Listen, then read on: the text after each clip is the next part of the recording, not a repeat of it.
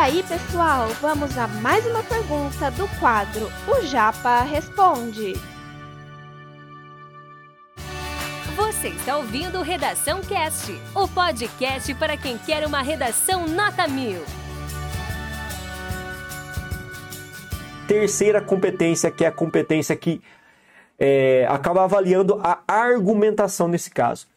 O que, que é essa competência? Gente, eu sei que é meio complicado porque eu coloquei aqui termos técnicos para vocês, mas eu quero que vocês entendam muito bem a ideia né, por trás dessa competência.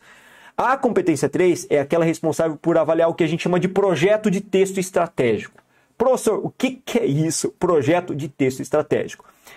É um texto, uma argumentação que seja previsível. Professor, mas peraí, o corretor, a banca Enem não espera o texto imprevisível, não espera um texto criativo, não espera um texto diferentão? Não, gente, não.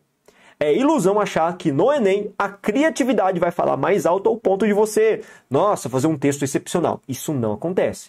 O Enem gosta de um texto que é previsível, que é estrategicamente elaborado, em que quando você pega a introdução da sua redação, o corretor já sabe o conteúdo que vai ser trabalhado durante o decorrer do desenvolvimento. Olha só que interessante. Em que na sua introdução você já tem que definir de pronto as suas estratégias argumentativas, o que você pretende fazer no restante do desenvolvimento textual. Então isso é muito importante. É o momento na competência 3 em que você vai ser avaliado justamente pela sua capacidade de recrutar argumentos válidos, ok? Bora lá ver mais um pouquinho rapidamente. Dicas da competência número 3. Garantia de um projeto de texto estratégico. Vocês vão ver comigo especificamente na aula 2 e 3, então até lá, calma, paciência. Amanhã a gente vê e quarta-feira a gente vê. A estrutura, é claro, do projeto de texto estratégico, né?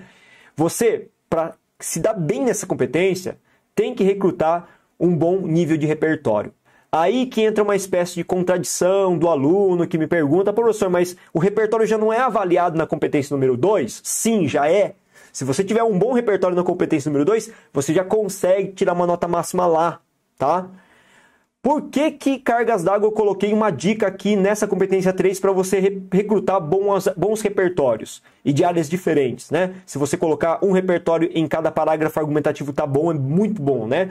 Porque essa competência avalia a argumentação. E quando a gente argumenta trazendo dados e informações, é, repertório de autoridade, argumento de autoridade de outrem, de outras pessoas que não são as nossas vozes, o nosso conhecimento, Nesse sentido, você consegue fazer o quê? Você consegue tornar a sua argumentação muito mais palpável, concreta, dinâmica, uma dissertação inquestionável do ponto de vista argumentativo para defender o seu posicionamento.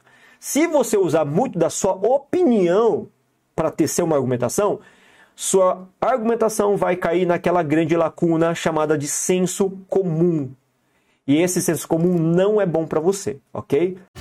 Esse conteúdo é um oferecimento da Corrija-me, a plataforma preferida no ensino de redação. Saiba mais em corrijame.com.br.